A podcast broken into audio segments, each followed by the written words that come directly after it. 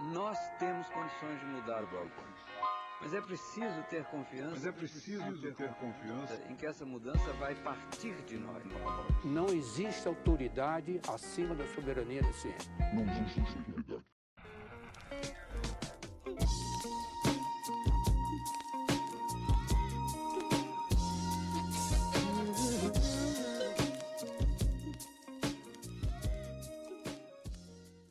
Bem-vindos a mais um episódio do Nós da Nutrição, um podcast sobre nutrição e seu contexto na vida contemporânea.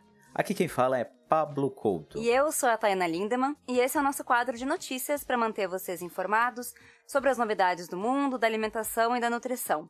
A gente reúne muitas reportagens ao longo de julho, agosto, um pouquinho de setembro. Então, se tu sentiu falta de alguma notícia importante que não apareceu por aqui, Manda pra gente nas redes sociais, a gente coloca no próximo episódio do Quebra-Nozes. E são umas 11 notícias, então vamos para elas, não é mesmo, Pablo? Vamos para estas notícias desse nosso interstício do episódio de notícias. Lindo, vamos lá. Primeira notícia é do site Ecodebate de julho, uh, que fala sobre a Agenda 2030 e como que o Brasil está em retrocesso. Então, o que, que aconteceu? Entre os dias 6 e 15 de julho, a comunidade internacional estava reunida no Fórum Político de Alto Nível das Nações Unidas para acompanhar e revisar os avanços no cumprimento dos 17 Objetivos de Desenvolvimento Sustentável, os ODS, como eles chamam, que todos os países envolvidos nesse evento estão é, comprometidos né, com os avanços. Enquanto isso, um estudo realizado por organizações não governamentais, entidades e fóruns da sociedade civil brasileira, apontou que o Brasil vem regredindo nas mais diversas áreas como pobreza, segurança alimentar, saúde, educação, gênero, economia e meio ambiente.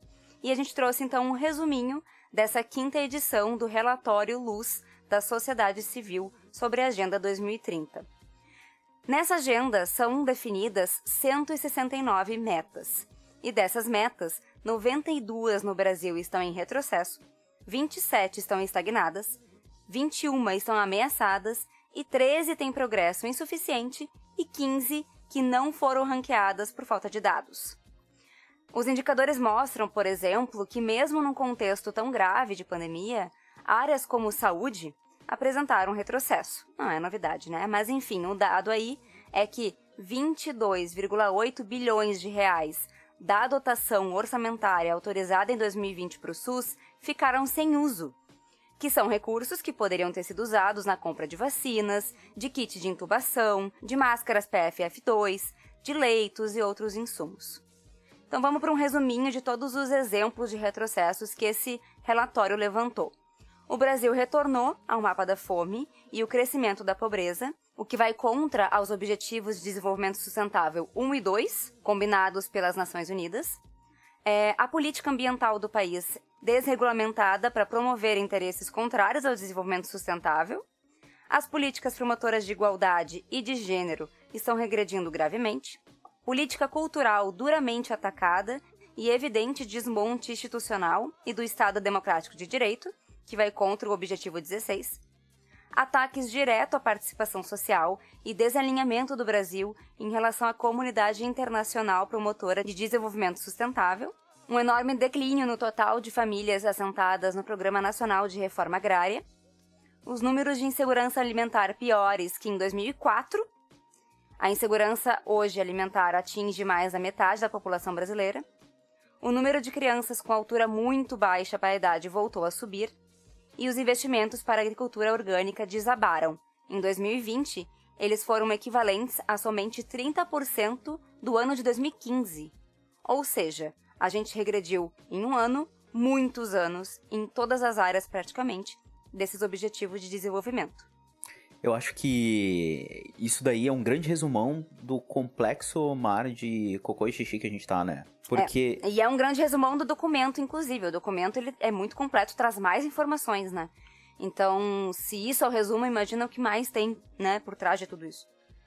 Sim, com certeza. Dados mais específicos, detalhados. Exato. E a gente, há um tempo atrás, já havia trazido uma notícia sobre como o contexto da desigualdade social, da desestabilidade socioeconômica, financeira no Brasil, uh, somado à pandemia e ao pandemônio do governo, ele fez com que a gente regredisse na expectativa de vida. Então, é, é, é diametralmente proporcional todas essas questões com a qualidade de vida e a sobrevida do ser humano em uma sociedade minimamente saudável, que não é o nosso caso, né? Exatamente. Então, tá aí, tá posto o negócio. E para vocês que esperam um episódio Uh, alegre e com notícias muito boas, sinto muito informar, pois talvez este não seja o momento. A gente gostaria? A gente gostaria? Gostaríamos. Fica o alerta de episódio Bad News, porque esse vai ser pesado. A gente tinha que conseguir reunir informações legais. Pessoas, se vocês têm uh, notícias legais, coisas legais que estão acontecendo, a gente não achou essas notícias. Então mandem pra gente. Porque às vezes a gente tem que conseguir pelo menos terminar o episódio com uma notícia legal, entendeu? A gente precisa Exatamente. disso, mas a gente não conseguiu. Então, agora a próxima notícia é um pouco legal. É, o Pablo vai falar pra gente, mas podia ser melhor, né? Então, contribuam. Com certeza, Thay. Vocês podem mandar para arroba nós da nutrição em todas as redes sociais ou em contato arroba nós da nutrição.com.br. Então, se vocês encontrarem, vocês podem nos marcar nos, nos, nos instas da vida lá, nos stories, bota uma roubinha lá no comentário de uma notícia ou alguma coisa que a gente caça essa informação e dá a referência de quem nos marcou. Exato. Olha só que bonito. Então, se você quer ficar famoso neste podcast, tendo sua arroba divulgada, vai que a gente daqui a pouco desenvolve até um, um meio de contato entre os nossos ouvintes, tá aí? Que tal? Ah, tu vai trazer esse spoiler assim, desse jeito? Ah, não sei, talvez, né? Mas enfim, deixa quieto e vamos para a próxima notícia que a Thay já deu o spoiler, na verdade, que ela é meio boa, né, Thay? É, sim. Essa notícia, é, ela fala o seguinte: coronavírus não é transmitido por alimentos ou embalagens, diz a FAO. É uma notícia de 16 de agosto de 2021 e ela diz o seguinte: agora é extremamente oficial, ou seja, não tem chance. Foi chancelado pela Organização das Nações Unidas e pela FAO que a transmissão do Covid não ocorre através de alimentos, seja pela ingestão ou contato com embalagens. A FAO publicou no início do mês de agosto um guia atualizado com as diretrizes para prevenir as infecções do coronavírus em indústrias e estabelecimentos ligados à produção e venda de comida. O recado é simples: as práticas de higiene aplicadas nestes locais já são suficientes para evitar contaminação de alimentos e superfícies. O mais importante, de acordo com a entidade, é concentrar esforços para evitar a transmissão do vírus entre os trabalhadores. Nesse documento, a FAO enfatiza a necessidade de manter e reiterar práticas como o uso de máscara, fazer o distanciamento social e assegurar a renovação do ar no local de trabalho, bem como fazer a higienização constante das mãos. É importante falar que logo no início da pandemia, eu e a Thay aqui, também num episódio sobre notícias, nós trouxemos um guia que falava que é da necessidade de higienização das embalagens, unidade por unidade, Exato. higienização do hortifruti. Então, uh, que bom que a gente não tem a disseminação deste vírus, coronavírus, pelo meio desse contato, pela superfície, né? O que é uma coisa assim a menos pra gente se preocupar. Então, arregaçar as janelas, fluxo de ar, isso é uma coisa que tá ficando muito evidente. A gente poder deixar um fluxo de ar constante, renovando aquilo ali, máscara e tal, já seria o suficiente pra gente conseguir reduzir o impacto. É legal também falar outra coisa. A gente tem um, algumas indústrias da cadeia de alimentos que não respeitam essa questão do distanciamento ou do uso do, dos EPIs adequadamente. E daí a gente tem alguns surtos. Ficou muito famoso a cadeia de alimentos dos aviários Sim. logo no início da pandemia. Teve um boom ali entre os, os aviários. Os trabalhadores estavam sofrendo bastante devido à precarização, meus amigos. Então não esqueçam, fortalecer o ambiente de trabalho, assim como as condições para o trabalhador, é fundamental para a segurança da sociedade e do trabalhador. Exatamente, como o Pablo falou até na notícia, né? O foco desse, dessas diretrizes lançadas pela FAO era em relação aos trabalhadores, principalmente, né?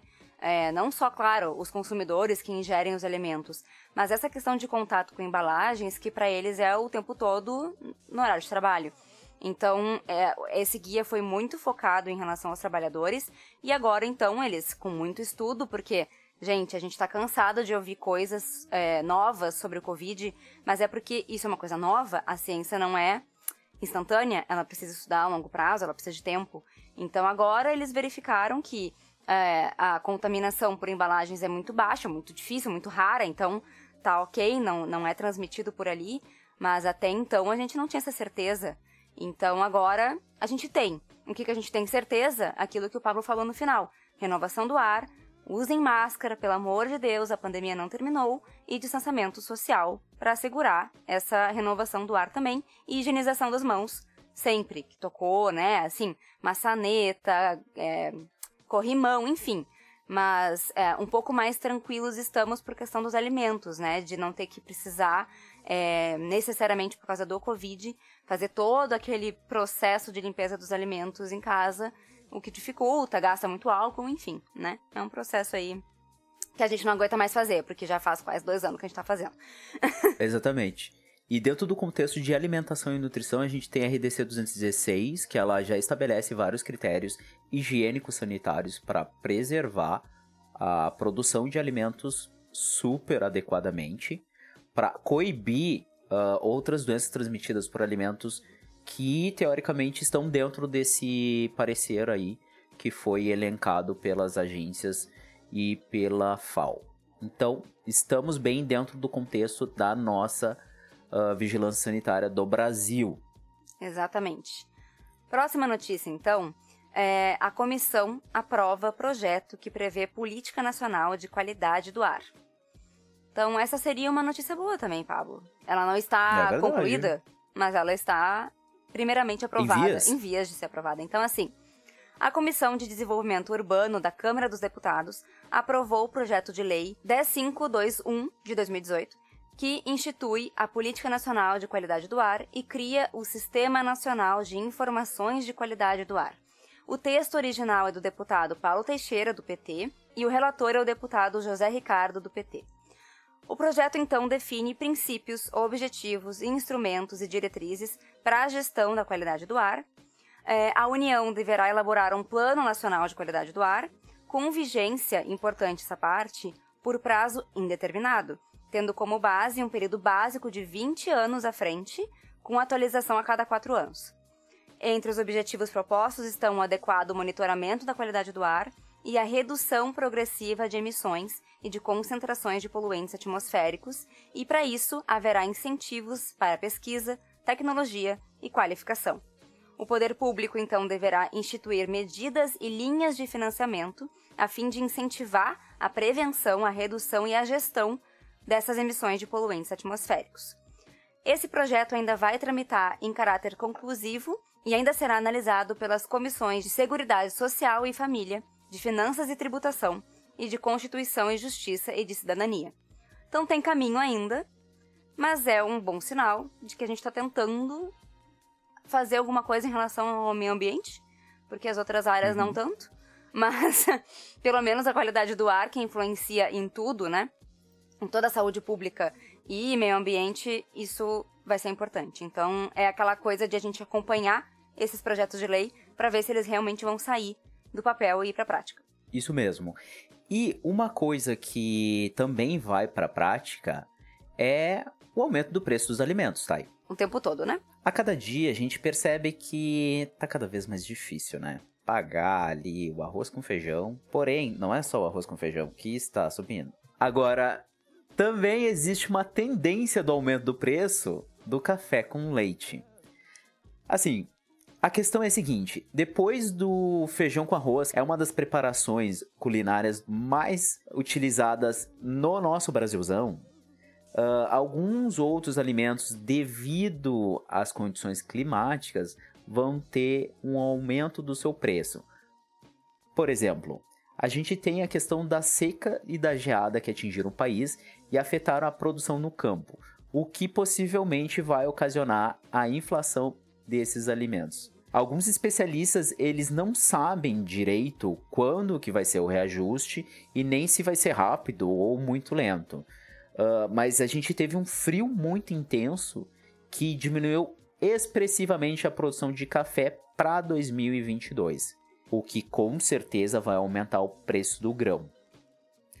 No caso do leite, não deu tempo de recuperar as pastagens por conta do frio dentro desses seis meses, né? A gente teve aí uma onda de frio, principalmente aqui no sul. Os estados mais do sudeste também enfrentaram um friozinho, mas comparado à geada e neve que a gente enfrentou aqui, que realmente impactaram bastante na produção de hortifruti e, consequentemente, das pastagens e outras cultivares. A gente tem, por exemplo, Uh, a questão da escassez também aqui no sul, escassez de chuva, e no Brasil inteiro. A gente está num período de estiagem que diminui toda a questão relacionada ao plantio e, consequentemente, aumento do preço, né? E um dado interessante é que possivelmente a gente vai ter de novo no ano que vem uh, o efeito de seca por conta da laninha. Ele estará possivelmente com grande certeza presente nos eventos meteorológicos do ano seguinte. E tudo que tá aí vai piorar por conta disso. Parece que a coisa não vai ser tão boa. Próxima notícia, Thay. Próxima notícia, então. Uma reportagem britânica mostra estratégias da indústria para produzir ultraprocessados. Não necessariamente são coisas novas de se ouvir, mas foi um, um levantamento feito lá no, no, Reino Unido, então a gente trouxe para cá para a gente ver também o que, que eles usam aqui no Brasil, né?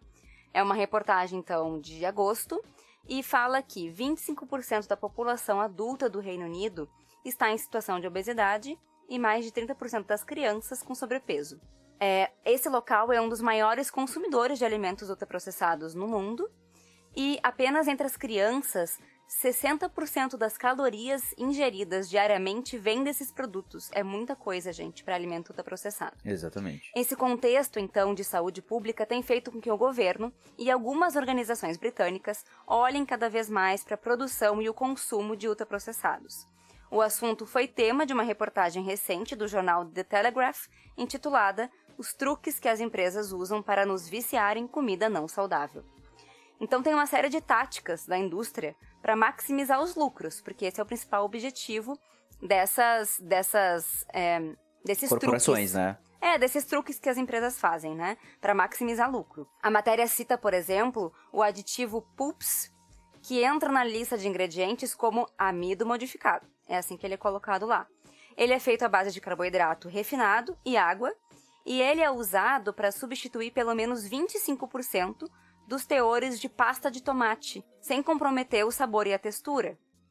É uma forma de enganar o consumidor, fazendo com que ele pense que no produto tem mais tomate do que realmente é utilizado. É para encher a embalagem sem ter que colocar tanto tomate assim e garantir ali um lucro melhor para eles, né, para a indústria. Outra estratégia é o uso de corantes e flavorizantes, que, como os nomes sugerem, é, eles são formas de dar cor e sabor aos alimentos, para fazer com que o consumidor pense, por exemplo, que em uma garrafa de água com açúcar tenha suco, só que na verdade é cor e sabor de fruta, não é fruta de verdade.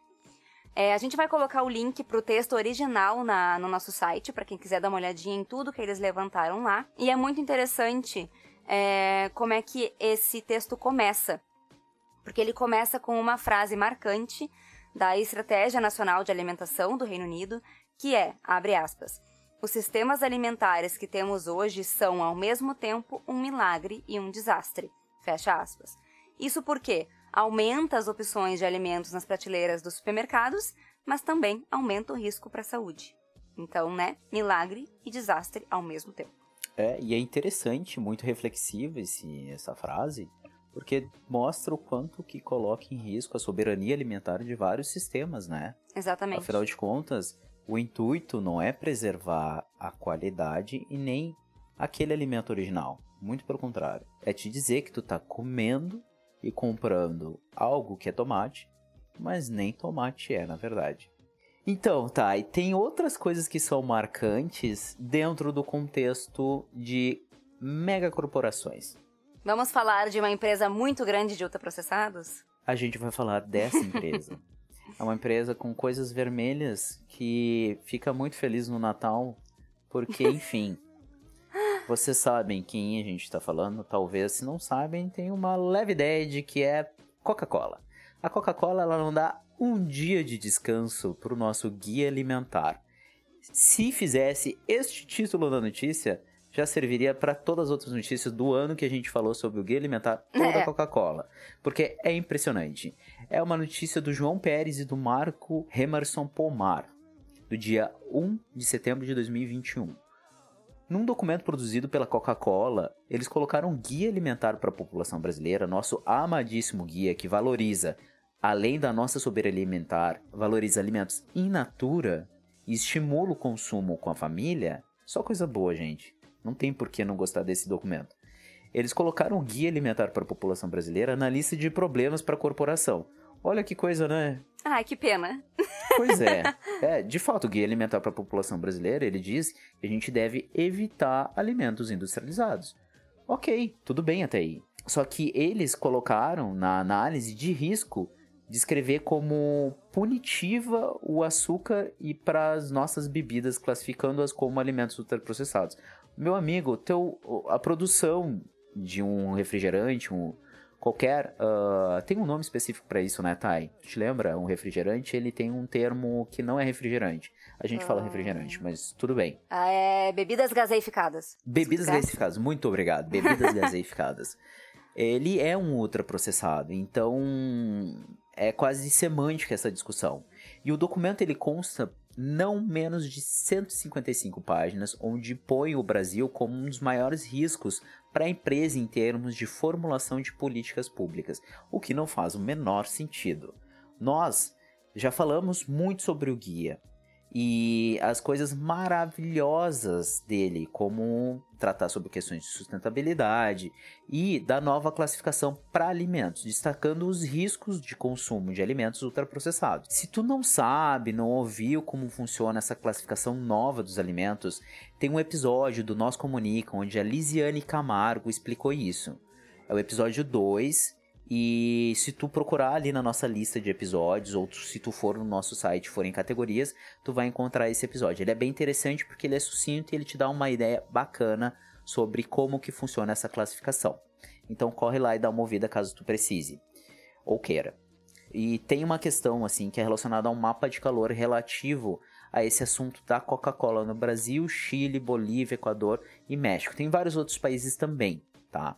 Mas todos esses países têm uma coisa em comum: eles foram classificados como um risco severo para alto.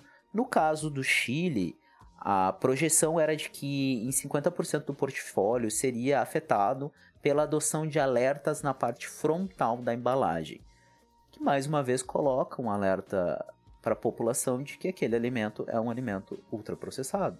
Fazendo assim com que a população entenda o que ela está consumindo e tenha decisões mais acertadas do que ela quer para a saúde dela, né?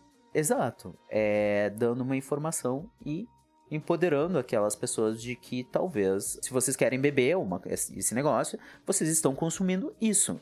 Nada mais do que justo. E ainda existem diversas discussões importantes sobre esse relatório que envolve a Coca-Cola. A gente indica que vocês deem uma lida na íntegra da reportagem. Os jornalistas eles conseguiram sintetizar no ponto o que, que é importante e como isso realmente é uma coisa assim que, gente, vocês já ganham um monte de isenção para a produção dos refrigerantes e vocês ainda estão reclamando de uma classificação de um produto que é ultraprocessado. Então, por favor, gente, vamos lá, né? E essa frase que eles usaram, né? é, que eles mesmos colocaram, então, nesse, nesse documento que o Pablo falou antes, que é. Ah, essa, o guia traz uma, uma forma punitiva para o açúcar e para nossas bebidas, classificando-os como alimentos ultraprocessados. É, eles já são. Eles só precisavam botar um nome. É, a gen- Eles, eles continuam sendo alimentos ultraprocessados com um alto teor de açúcar que faz mal para a saúde. Então eles só usaram o guia como tipo, olha só que horrível o que o guia está falando dos nossos produtos. Mas isso não é, é, novidade para ninguém, né? E inclusive queria trazer O meu pai mora no Uruguai, ele me mandou uns produtos de lá recentemente. Produtos uruguai, o que, que eles são é óbvio que são doce de leite e alfajor maravilhosos, enfim. Que é uma delícia. Delícia, incrível. E, gente, a gente não tá aqui crucificando açúcar como é, delícias como doce de leite e alfajor. Mas é muito legal porque, como vem de lá, já vem com essa, com essa novidade, né, no rótulo de colocar esses avisos, que a gente já falou sobre, sobre isso aqui, esses avisos frontais, sobre excesso de açúcares, excesso de ácidos graxos, de gordura saturada, enfim. O alfajor, por exemplo, tem três avisos na frente, sabe? É, isso não é para fazer com que as pessoas não comprem o produto. Isso é para que as pessoas tenham mais conhecimento do que elas estão consumindo, para que elas não sejam enganadas por aqueles truques que a gente comentou agora há pouco que a indústria faz. Com isso, a população em geral tem mais informação sobre o que elas estão consumindo. E não só quem estuda nutrição e alimentação que já está sabendo desses truques. Porque é realmente muito bem feito. As empresas fazem truques muito bem feitos. Então, é só uma forma da população entender o que ela está consumindo. E aí ela vai decidir: quero consumir uma coisa com muito açúcar hoje. E tá tudo bem. Mas ela sabe que tem muito açúcar. Ela não é enganada dizendo que não tem, mas na verdade tem. Isso aí. Próxima notícia, Thay. E aí, seguindo com coisas que não fazem tão bem à saúde, que a gente deveria saber porque que não faz tão bem à saúde, vamos falar de miojo. Nunca imaginei que a gente ia trazer uma notícia específica de miojo. Pois é. Mas, pois é, um levantamento da Associação Mundial de Macarrão Instantâneo, que eu também não sabia que existia essa associação. Meu Deus, isso é uma associação. É uma associação. Diz a notícia da Folha do UOL, então, né, é uma associação. É, esse levantamento mostrou que o Brasil consumiu cerca de 2,7 bilhões de porções de miojo em 2020, uma alta de 11% em relação ao ano anterior, né, 2019, e acima da média global de 9,6%. Então estamos batendo recorde de consumo de miojo. O Brasil ocupa a décima posição no ranking mundial de consumo do alimento e é líder na América Latina pelo quinto ano consecutivo. E pelas previsões, as vendas no segmento devem crescer. O faturamento deve subir de 5 a 10% até o final do ano. E aí essa notícia tem muito a ver com a próxima que o Pablo vai trazer pra gente, que tem a ver por que, que as pessoas estão procurando miojo para consumir. Por que será que isso está acontecendo? Tem muito a ver com a próxima notícia, então Pablo já pode engatar. Antes eu quero fazer um comentário, porque eu tava pensando em fazer uma piada sobre óbvio que essa associação ela é composta de estudantes de pré-vestibular e universitários. Porém, olhando o contexto da nossa população, Exato. uh, pô, provavelmente as pessoas já não têm muitas escolhas onde o dinheiro delas consegue comprar coisas com qualidade ou opção e elas tenham que consumir este maldito alimento ultraprocessado e não possam consumir uma massa normal, por exemplo, porque tá tudo muito caro. E é aí que entra a notícia que a Thay mencionou. O preço da cesta básica sobe 22% em encosta do salário mínimo. É uma notícia do dia 14 de agosto. Em julho, o valor da cesta básica na capital paulista, óbvio, por ser uma notícia um pouquinho mais. Uh, uma notícia de um, um tempo um pouco mais atrás, agora já deve estar tá muito maior, porque os preços eles não pararam de subir. E isso deve se refletir em várias capitais, e não apenas na capital paulista. Mas, de acordo com a notícia, na capital paulista, para uma família de quatro pessoas, o valor da cesta básica quase empatou com o salário mínimo. O quadro, nesse contexto, é preocupante porque a cesta básica inclui gastos apenas para compras de 39 produtos, entre alimentos itens de higiene pessoal e limpeza doméstica. E fica de fora itens tão importantes quanto o da alimentação, como a despesa, moradia, transporte, medicamento, por exemplo, né? Então as pessoas elas não apenas utilizam e moram dentro da cesta básica. A cesta básica não é a casa delas, não é o transporte delas, não é a luz que mantém as coisas conservadas dentro da geladeira. Isso é só uma coisa que faz parte. Um levantamento mensal feito pelo Núcleo de Inteligência de Pesquisas do Procon de São Paulo, em convênio com o Departamento Intersindical de Estatísticas e Estudos Socioeconômicos, o DIESE, mostra que em julho o custo da cesta básica em São Paulo chegou a R$ 1.064,79 fucking centavos. Amigos, a gente está falando de um salário mínimo que não chega nem a mil direito. Mas O que mais chama atenção na pesquisa é que o valor da cesta básica de julho quase encostou no salário mínimo. A diferença de 35,21 reais, sendo que o salário mínimo é R$ 1.100, entre o custo da cesta básica e do salário mínimo é a menor desde dezembro do ano passado, onde era 37,11. A gente falou que seria um episódio de bad news, né? A gente avisou, Como seguir? a gente deu o alerta de gatilho e nós Hum. estamos indo para a nona notícia e as coisas não irão melhorar. Não melhoram, exato.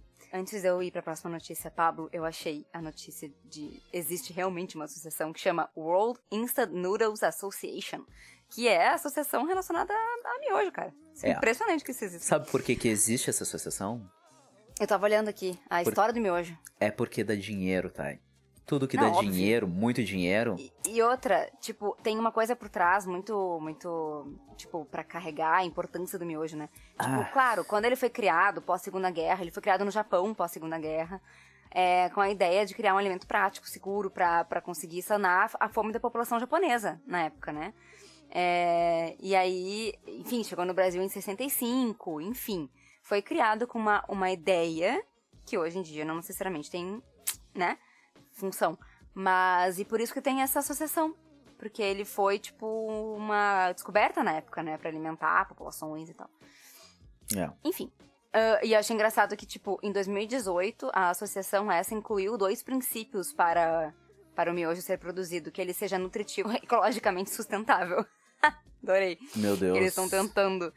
Bom, seguindo com as notícias ruins, então, é, a próxima notícia é do Joio do Trigo, do Fábio Zucker é, e da Tatiana Merlino, que é sobre ah, uma iniciativa do Sindicato Rural de Primavera do Leste, da FUNAI, e do governo do estado do Mato Grosso, que pode estar alterando os territórios do povo indígena Chavante, que fica na transição entre a Amazônia e o Cerrado do Mato Grosso, que são paisagens até então verdes, rodeadas de plantação de soja. Esse projeto, que chama Agro Chavante, criou uma cooperativa agrícola dentro da terra indígena, Sangradouro Volta Grande, para o monocultivo de arroz no território do Chavante. A iniciativa, chamada de Independência Indígena, prevê que 80% da produção agrícola fique com os fazendeiros e apenas 20% com os indígenas. Explicou o Iparide Top Tiro, não sei se é essa a pronúncia correta, peço desculpas se não for, que é a- o líder da aldeia Abelhinha, uma das 57 aldeias desse local e um dos críticos ao projeto. A Associação Chavante Warã, organização que atua na defesa dos direitos e territórios do povo chavante, publicou uma nota de repúdio contra a implantação da cooperativa. Abre aspas.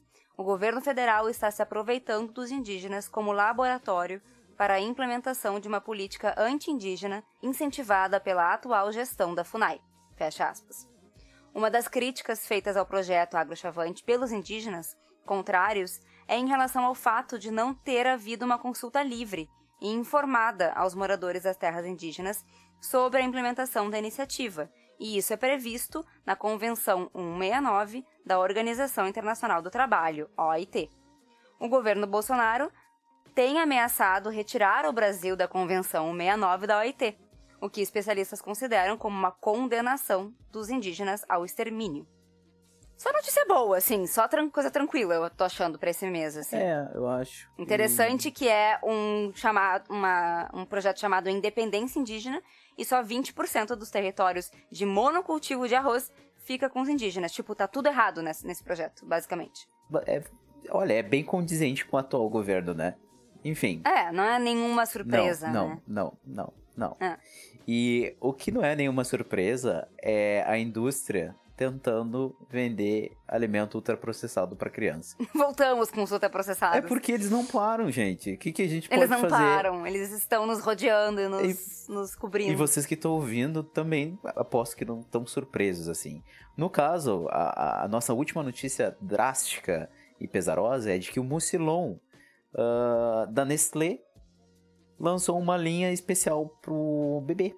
Que se chama Mucilon, meu primeiro lanchinho. Risco para alimentação adequada e saudável de bebês e crianças. Notícia da nossa querida Aliança pela Alimentação Adequada e Saudável.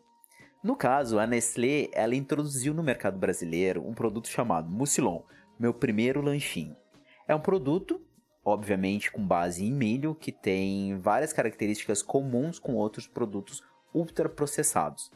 Ele é um produto que integra a linha de Mucilon, ou seja, é um dos Mucilons, que até então o Mucilon já é um alimento ultraprocessado, que tem vários cereais dentro das suas preparações e é base de mingais ou outras papas. Ele tem três sabores, esse Mucilon aí que foi lançado, e é indicado, de acordo com a Nestlé, ele é indicado para bebês a partir dos oito meses de idade. Meu Deus do céu. É. Então, assim, uh, para vocês entenderem, isso tá bem errado. O lançamento contraria as diretrizes preconizadas pelo nosso Guia Alimentar para Crianças Brasileiras Menores de 2 anos. Mas a gente já percebeu que as empresas, os conglomerados, eles não gostam dos guias alimentares. Especialmente Não os gostam. brasileiros que desestimulam o consumo de alimentos ultraprocessados. Então a gente continua pensando o seguinte: isso é uma estratégia de comunicação mercadológica adotada para promoção desse produto. E no caso, ele representa uma ameaça ao consumo de alimentos in naturas ou minimamente processados e que pode comprometer a formação de hábitos alimentares saudáveis e a saúde da criança, né? A comunicação da Nestlé apresenta esse produto da seguinte forma, tá? Eles colocam vários itens assim tentando descrever de uma maneira bem elaborada. Eles dizem que Só apelos, é, são né? bem apelativos. Apelos assim. mercadológicos e marqueteiros. Eles dizem que é um alimento desenvolvido especialmente para o bebê, que é adequado para lactentes, que dissolve fácil na boca, que tem textura e sabor suave, que tem formato especial para as mãozinhas do seu filho, que é um produto em, for- em formato de coração, que apresenta um personagem com apelo infantil que compõe uma linha de alimentos e produtos. Meu Deus, não pode! Nada disso pode! Tá entendendo? É, a gente já sabe que não pode vincular, né, um personagens bichinho, com, gente. com apelo pra criança, mas eles usam lá aquele ursinho, acho que é um ursinho, né, da é tipo isso. É, é, e aí o produto ainda é em formato de coração, tipo, totalmente apelo marqueteiro. né? Por exemplo, a textura chamada de suave pela empresa é consequência do processo tecnológico de extrusão utilizado na fabricação do meu primeiro lanchinho. E também responsável pela textura de produtos ultraprocessados, como fandangos, cheetos e qualquer outro alimento ultraprocessado que seja Desses- fofinho. A textura suave essa vem disso, É. né? Então, não, gente. Não. Então evitem. Se vocês virem alguém comprando achando que é uma boa opção, diz pra essa pessoa dar uma olhadinha, lê, o lê os ingredientes e, e evita, não compra. Não é uma boa opção, dá uma banana pra criança, por favor. É. Aos oito meses ela não tem que estar comendo coisa que vem de pacote, ela tem que estar comendo coisa que vem de casca. Ela tem que estar tomando leite da Ou mãe de- dela ou uma fórmula específica, É, porque, um- enfim, às vezes a mãe não pode amamentar. É, Mas ela, em algum momento, vai chegar na introdução alimentar saudável. Seis meses ela já está, então ela já está comendo alimentos. É. Priorize a alimentação da família, que é o correto. Afinal de contas, a família, tirando os bebês que a indústria diz que tem que comer mucilão, não come mucilão, porque é um produto caro, que não faz sentido ser consumido. É derivado de milho, que é entupido de agrotóxico e é um subproduto que eles utilizam para outra coisa. Enfim, não faz sentido. Se você tem dúvida, se você tem uma criança em casa, uma, uma- um bebê próximo a ti que tu queira é, dar boas opções, Guia Alimentar para Crianças Menores de 2 anos, é disponível em PDF, online, gratuito. Se tu não quer ler, tem o nosso quadro de narrações, que é onde eu leio esse documento na íntegra. Então ele está dividido em pequenos episódios de 20 minutos para vocês terem tudo lido, é, para vocês terem em formato de áudio. E também agora no nosso Comunica, que é o nosso quadro com as nutricionistas colaboradoras, a Gabi Niches, ela é da área materno-infantil e ela vai falar sobre isso, sobre o que, que é permitido, o que, que deve ser evitado na alimentação infantil. Então fiquem de olho, acompanhem a gente aqui nas redes sociais, nos, nos agregadores de podcast, para entender o que, que é então para fazer e, e o que não fazer, como no caso consumir meu primeiro lanchinho mucilon da Nestlé. Isso aí. E para finalizar, nós temos o nosso Arauto do Apocalipse em seu formato digital, na rede social mais ah, revoltosa da internet na atualidade, que é o Twitter, o nosso querido Robotox. O Robotox é um botzinho que relata quantos agrotóxicos foram liberados ou quantos estão em utilização hoje. No caso, no dia 6 de setembro, desde o começo do mandato do governo Bolsonaro, foi publicada a aprovação de 1.358 novos produtos agrotóxicos. E existem hoje 3.424 produtos agrotóxicos comercializados em todo o Brasil. Esta lista é uma lista proporcionalmente crescente. Enquanto o PIB desce, essa lista cresce. É, Enquanto o salário exatamente. desce, essa lista essa, essa- é uma curva crescente que nem a conta de luz, entendeu? Não é bizarro que a gente tenha 3.424 produtos agrotóxicos comercializados no Brasil? Quer dizer que tem ainda uns que não chegaram. Óbvio. É muita coisa. É muita É muita, coisa. é, é muita coisa diferente. Tipo, É. não tem nem nome pra 3.424 produtos agrotóxicos. Eles existem, é muita É coisa. bastante. Então, dito isso, ficamos por aqui, Thay. Finalizamos hoje as notícias, então. Daqui a um mês a gente volta com mais notícias, esperamos que mais felizes. Então a gente quer lembrar que o Nossa Nutrição é um projeto independente. A gente faz tudo, eu e o Pablo, nas nossas áreas vagas e não vagas. Então a gente conta com o apoio de vocês. Participem, mandem notícias, comentários, críticas nas redes sociais. A gente está em todas, como Nós na Nutrição, nós com Z. E é isso. É isso.